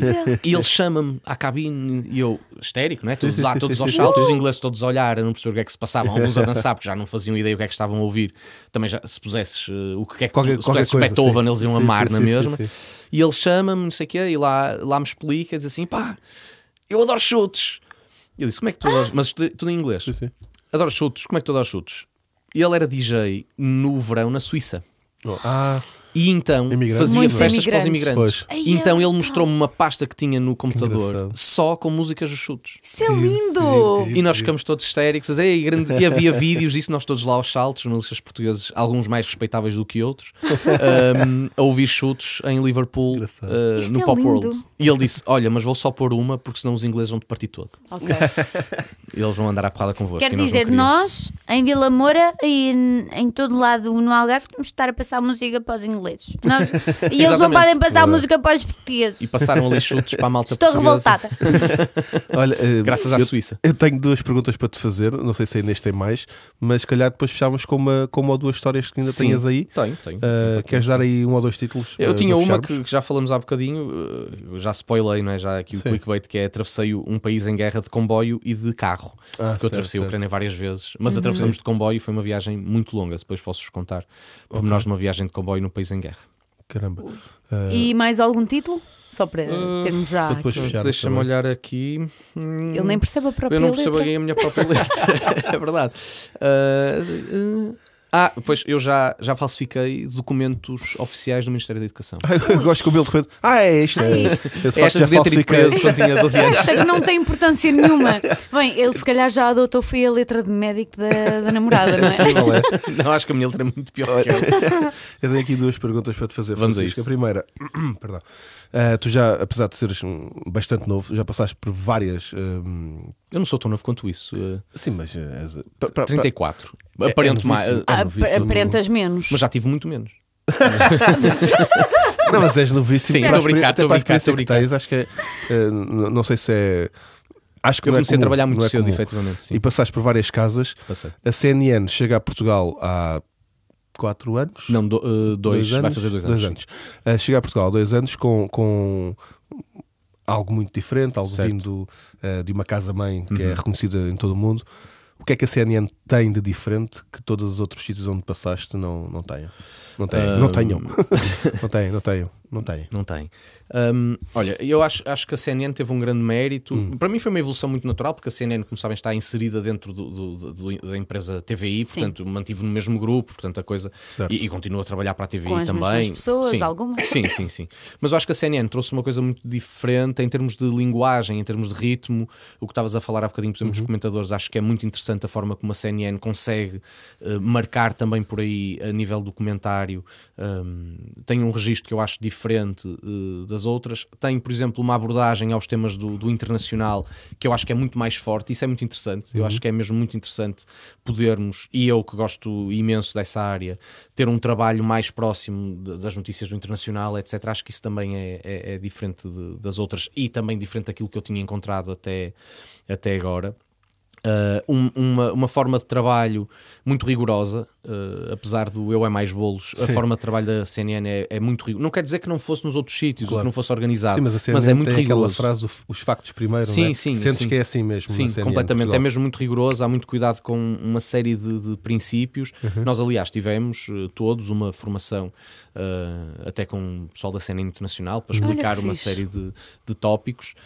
Um, não quer dizer que nos outros, e como eu estava a dizer, eu tenho muito respeito Sim, os mesmo. outros também têm essa- Sim, algumas sim. dessas Mas nós temos muito cuidado com muitas coisas e acho que isso é, é- é- a- a, forma de trabalho é, é- é- é diferente para melhor. Sinto que, que houve aqui uma melhoria e que está a obrigar também, é curioso, a SIC Notícias, RTP3 também a mudarem um bocadinho e acho que isto é mesmo bom para todos. Até porque todos os pormenores contam. Eu costumo Sim, dizer sim, é isto, é verdade. verdade. Às Verdade. vezes coisas que nós dizemos e bem Sim. que o telespectador não vai dizer, olha, isto está mal, Sem mas dúvida. se aquilo não estiver presente, ele vai estranhar. Vou dar um exemplo que pode parecer completamente estapafúrdio, mas, mas que, é, que ilustra muito bem aquilo que estás a dizer. Eh, aqui há uns meses eh, recebi uma mensagem de uma pessoa do guarda-roupa a dizer: Olha, amanhã eh, tens uma gravata verde lá no plano, elas vão preparar a roupa já com alguma antecedência, portanto eu chego lá, só tenho que vestir o que já está preparado: o fato, a camisa, a gravata, aquilo está tudo escolhido. Tens uma gravata verde, eh, tens que mudar porque nesse dia há Sporting Benfica e portanto não Ah, podes claro. aparecer com uma gravata verde. Exatamente. Claro, Se Senão calhar já iam pegar pensam. nessa Sim, imagem "Opá, e tipo dizer. está aqui com uma gravata do Sporting. claro. Pronto, Hum, exatamente. Se for no outro é dia, nem te tocam. Sim, e, e não podes, eh, ou seja, tens lá os fatos todos, tu não podes engordar. Ah, posso? Que remédio? Ao que eu como. Então, a comer no Porto. Não, eu tenho a, a- a natação tem essa, tem Sim. essa vantagem. ah, por isso é que ele vai todos os dias. Não, acho Porque os fatos são à medida? Como é que isso é? Uh, sim, tem ali um toquezinho, Pois. mas uh, renovam com alguma Ok, Por exemplo, ok, ainda a ok. semana passada foram Conforme lá o com os número de novos. francesinhas, eles renovam Exatamente, os se eu fatos. dizer, olha, atenção que eu esta Certo. semana, este mês. Não, mas eu tenho um peso relativamente estável. Quando graças à volta de férias. Por acaso, olha, que falas disso, que eu estive uma semana na Andaluzia, aquilo foi uma tragédia. mas, mas a natação ajuda a levar as coisas ao sítio. Olha, outra pergunta que te faço é esta. Até Eh, porque mexe os músculos todos. Sim, é verdade. Eh, não, não, não estamos a lançar este episódio na altura em que ele foi gravado, mas na altura em que ele está a ser gravado é numa semana onde António Costa esteve na CNN Esteve, sim, eh, a dar uma entrevista. Numa, num- numa entrevista também ela curiosa, com várias pessoas eh, diferente. do povo, digamos assim, que se inscreveram para poder fazer perguntas, perguntas ao Primeiro-Ministro. E a minha pergunta é essa: o que é que o cidadão Francisco David podia, o Francisco David, o que é que poderia eh, perguntar ao, Ao António Costa. Costa? Eu, se- Não, não o repórter, não, mas o cidadão. Sim, se, hum, acho que o formato é muito interessante. Já se faz muito noutros países, especialmente no Reino Unido e nos Estados Unidos. É uma linguagem que, se for muito bem trabalhada, eu acho que é interessante. E também tem que selecionar bem as claro pessoas, não é? sim, claro que sim, claro que sim. Hoje ouvia, desculpa, Dá, diz-me. eh, por acaso estava a ouvir a CNN antes de vir para aqui e ouvi uma comentadora, que eu agora não me recordo o nome, a dizer que sentiu ainda assim que as pessoas eh, fazem alguma cerimónia com o Claro. Primeiro-Ministro e, portanto, acabam por Podiam não, ter sido mais acabam por não rebater aquilo depois que ele está a Sim. dizer. É normal, as pessoas não estão. Obviamente, claro. Não, não estão habituadas Claro, a, claro. a É lidar isso, com esse ainda tipo não de- estamos Claro. familiarizados Claro. com esse, E o que é que tu esse formato. perguntarias? Olha, sobretudo habitação. Uhum. Sobretudo, eu acho que é favor. grande. Enquanto cidadão, gostava de saber exatamente eh, que planos é que existem para a habitação, o que é que nós podemos esperar em, nos efeitos do curto prazo das medidas que o governo está, está, está a delinear, o programa Mais Habitação e agora esta questão do fim dos benefícios para, para não residentes, etc. Queria perceber o que é que isso significa no curto prazo, porque acho que o problema da habitação é ultra urgente, é, um, é para ontem. E portanto, certeza que delineava aqui várias perguntas sobre, sobre a questão da ouvi, habitação. ouvi isso há há uns dias também, que é eh, saúde, justiça, educação, aqueles pilares que às vezes nem toda a gente precisa destes pilares. Há pessoas que não precisam do, da saúde, do SNS, há pessoas que não precisam, nunca foram advogado, não precisam. Sim, sim, há sim. outras que não têm os filhos na escola, mas uma casa para viver é Todos transversal. Toda a gente precisamos, precisa. todos precisamos, e principalmente os jovens não estão a conseguir. Sim, jovens, é, é- é dramática a situação. E os mais velhos às vezes também não, que são Sim, despejados sim, e etc. Também, Essas- claro. também, Eu- mas, mas Famílias, quem. Exato, pronto. Eu Professores, estou- agora a questão dos eu professores também que estou a falar muito importante. em automóveis, não é? completamente os professores, Claro. como é que é E possível? mesmo os estudantes que não vão para uma determinada cidade, se calhar não vêm para Lisboa, não vão para o Porto, e até gostavam ou até tinham notas para estar numa faculdade com mais prestígio, não quer dizer que seja Claro. melhor ou pior, Exato, mas e não acabam têm por como ficar viver em fora. Não têm dinheiro universidades um bocadinho mais Pronto, eu estava a falar de jovens porque é Claro, um assunto claro. que me toca muito, não é? Sim. E, e tu sentes, já agora, olha, lembrei-me desta também. Força, tu, tu- é fácil para ti hum, que o cidadão Francisco não se, não se meta às vezes no trabalho do, do jornalista, ou seja, tu, tu, tu, tu sentes que aquela pessoa, sentes que podias, não sei, se- Eu percebo completamente a pergunta, tá- acho que é uma pergunta mesmo interessante. tens Um, vontade de dizer mais alguma coisa, mas também ao mesmo tempo. Eu acho que uma das grandes vantagens também da CNN e, e, e dos, e dos outros canais, eu assumo que também, é que hum, nós não somos todos iguais, ou seja, os jornalistas são efetivamente diferentes. E eu acho que pode. Não é completamente hum, negativo que possa transparecer que a tua abordagem perante um determinado tema é de uma determinada forma e a abordagem do, do jornalista que vai fazer o jornal a seguir a ti é de outra forma. Ou seja, tu perante exatamente o mesmo assunto, eu se calhar vou, vou por um caminho e o jornalista que vai a seguir vai por outro caminho. Estão os dois exatamente certos e são os dois relevantes. Mas, e esses caminhos que tu escolhes têm obviamente a ver com o Francisco Cidadão. Exato, é os Porque ângulos. nós não somos máquinas, eu não posso dizer que. Há, há uma linha que, no- que eu não, que eu não me permito passar que tem a ver com xenofobia, racismo, homofobia, tudo o que tem a ver com isso. O cidadão eh, vai, ou seja, o jornalista não tem que, que validar esse tipo, não pode permitir que essas opiniões sejam Claro. veiculadas, porque são opiniões extremistas e algumas delas vão até contra a própria Constituição do país e, portanto, mal era se, se permitíamos isso. Mas é claro que a tua personalidade, eh, as tuas ideias, aquilo que tu vês enquanto um projeto de organização da sociedade, como é que tu achas que a economia deve ser organizada, o que é que tu acreditas sobre determinados assuntos, isso vai sempre influenciar a forma como tu olhas para as notícias. Até pelos E temas até é que tu. bom, eu porque há acho que pessoas que se vão uh, relacionar com isso. Pronto, agora Sim, estava com a palavra em inglês, desculpem. Uh, há pessoas que se vão relacionar com isso e sentirem-se também representadas. Sim, sim. Eu acho que isso é muito essa riqueza de abordagens é muito interessante, porque obviamente os jornalistas são todos diferentes. Uh, nós temos clube, nós votamos, Uhum. nós temos as nossas ideias, ninguém vai esconder isso. Eu não, fi- não fiquei uma máquina, não fiquei um robô quando acabei o curso de jornalismo. Uh, Mas és continuo a muito ter o meu focado, clube. pelo menos pareces. não, muito sou, sou, focado sou, de- sou, sou, e sim, e consigo separar completamente. E se calhar também o que te fez uh, quando estavas a abordar o tema uh, em terreno da, da guerra, se calhar também o teu foco é que te fez também sentir que não estavas bem ali no foco da, Da- da, é, da guerra. estás ali focado no trabalho, Estás naquilo que queres focado fazer e nem te lembras passar informação. que estão Pronto. ali uns bombardamentos por perto. Vamos, calhar, a- vamos só co- às histórias. Sim, queres contar Faltava então, aqui a- esta, né? a se falsifiquei Se quiseres, podes contar a viagem de comboio e depois Ah, vamos sim, a aos viagem de comboio. É Sim. uma coisa simples. Sim. não- É simples, é só para perceber qual é. Nós, quando chegamos à Ucrânia, nós não, não há aviões, não é? o espaço aéreo está completamente encerrado, a aviação comercial, Certo. como é evidente. Então, nós tivemos que fazer uma viagem extremamente cansativa. Nós fizemos 3 horas de carro até à fronteira com a Polónia, depois fizemos mais 2 horas de carro até Lviv, depois tivemos uma viagem quase de 20 horas de comboio através da 20? Ucrânia toda para ir para a zona mais a leste. Um, e fomos no comboio sempre ali um bocado expectantes. 20 Só- horas consecutivas? seguidas, sim, não para. Uh, dormimos lá no comboio, fomos num compartimento só eu e o repórter de imagem, o, Nuno Machado Mendes, grande craque, abraço Nuno. E, um, e, e- e foi. É uma experiência porque tu percebes que há muitas medidas de segurança nas estações, um, há muita desconfiança e, e tu ao mesmo tempo também ficas meio desconfiado porque tu percebes que os comboios vão cheios de militares. Uh, nós paramos, por exemplo, em estações onde víamos equipamento militar lá estacionado, também em comboios de transporte, porque é uma forma de transportar Pois, as coisas claro. pela Ucrânia. E pensavas, bem, isto é um alvo militar absolutamente provável ou legítimo, e portanto vais sempre ali um bocado em sobressalto. Um, mas a coisa faz, compramos uns snacks, compramos uma mini garrafa de, de vinho, acho eu, de vodka, uma coisa assim para ajudar também a passar o tempo um bocadinho mais rápido. Mas ficas ali naquele limbo entre a adrenalina de estares a entrar num país que está em guerra e preocupado com isso e o que vais fazer e o trabalho e essa viagem longa que parecia que nunca mais acabava e depois temos tudo para para trás de carro E dorme-se- para aí- dorme-se dorme-se, nesse sim, tinha assim umas caminhas porreiras Mas fiz lá a dorme-se bem, cama. dorme-se, ou seja, consegues. Não, dorme-se pouco e mal. Certo. Eu fui acordando, estávamos assim meio cansados, mas, mas muito.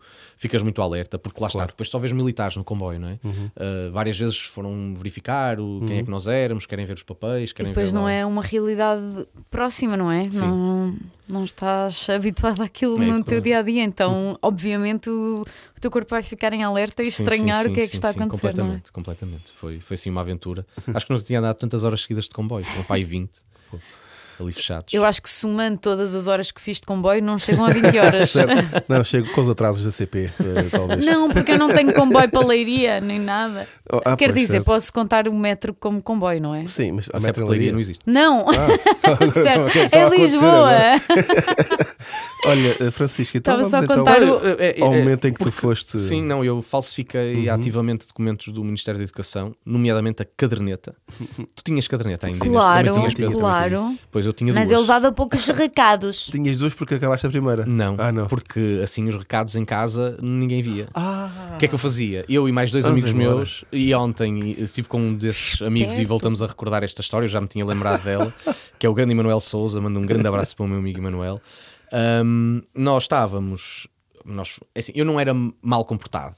mas era um bocado irrequieto. A vantagem é que eu era muito bom aluno, mas em casa tinha uma mãe professora que, portanto, tolerava zero qualquer queixa que viesse da escola, porque, por amor de Deus, né?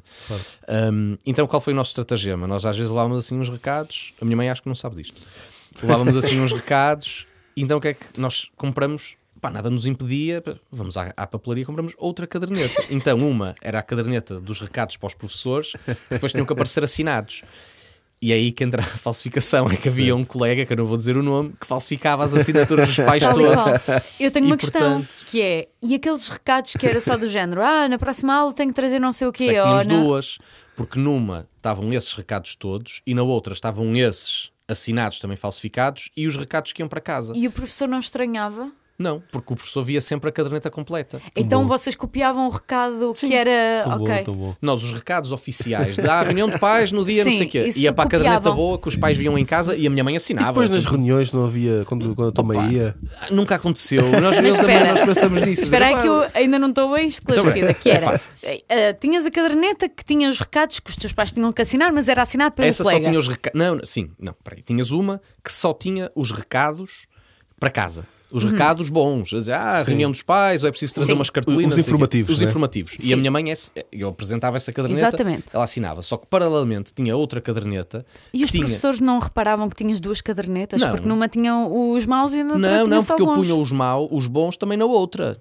A outra tinha todos, a outra tinha os recados bons e depois tinha os recados maus assinados. Então é isso, tu tinhas de copiar os bons. Sim, sim. Era, era de qual? Da má para a boa? Eu, eh, na boa só tinha os recados bons Sim. e a má tinha os recados todos. Eu passava tudo e Sim, tal, a minha questão é onde é que o professor ah, escrevia. Ah, éramos A nós! a- éramos nós A Inês é tão era. betinha, ela é tão betinha que não está a conseguir compreender como é que vocês faziam isso, né? A Inês nós escrevíamos, eles punham no. Porque tu quadro. aposto, Não. aposto que a tua caderneta não tinha um único recado. Ah, tinha esses informativos, mas Pois, eu esque- só, Não, calma, eu vou esclarecer. Eu consegui ter duas Elas, cadernetas porque porque ela esgotei Não, a primeira. escreviam. Eu, Eu esgo- eu esgotei a primeira. Ah, passaste para a segunda? Ah, Exatamente. eras desses. Ai, eras Eu desses. esqueci-me, era que éramos nós a escrever esses informativos que éramos nós a escrever. que escrevíamos. Pois, Estava a baralhar com eu aqueles que era a nos dois, eu professora. escrevia na sala numa caderneta e depois Certo. passava Depois havia um, claro. um E havia que, um que havia um assinava. que era, ele é era, era claramente o falsificador, não é? Sim, era, o falsific... era ótimo. Ele, ele, ele olhava para as assinaturas, ok, essa já dá, e falsificava as assinaturas de toda a gente. Aquilo também eram recados mais ou menos inócuos. E não é? hoje, mora- "Ah, hoje claramente mal." esse seu amigo mora, mora em Belize, né? Para fugir à autoridade. Por acaso mora no estrangeiro, mora na claro. Alemanha, Eh, cadastrado, já Sim, foi sim, preso sim. com Tão 17 bom. anos. muito rico. Ora, muito bem, Francisco, pá, foi um prazer enorme, foi um gosto foi enorme ter-te mesmo. aqui. Que prazer. boa conversa. Obrigado. Fiquei Acho, quanto tempo é que nós estamos aqui? Há quase duas horas, não estamos? Um e- uma hora e vinte. Pronto. Foi bom. Mas olha, passou-te a constipação, Pedro. Hum, Não. Opa, se precisares depois eu mando Sim, uma sim. receita. Mas olha, mesmo assim. Namorada. Imagina, às vezes não estamos, quando estamos doentes, estamos mais Não, não. indispostos. Foi Mas ótimo. aqui o Francisco E- e- e devo agarrou-nos. dizer, Eu vinha mesmo, eh, vinha no carro alegre, feliz, por, por- porque queria muito. Falar com Às o vezes é importante percebermos o outro lado, ou as vivências de quem nós vemos num contexto tão específico sempre. É verdade. E, e acho que é muito entusiasmante e muito interessante perceber a pessoa que é, lá, lá está, nada chato e muito alegre, Oh, fico que é o Francisco contente. David Ferreira. Fico Completamente. mesmo. Muito obrigado, do vosso trabalho também. Muito Sério, obrigada. Obrigado. Obrigado. Clickbait.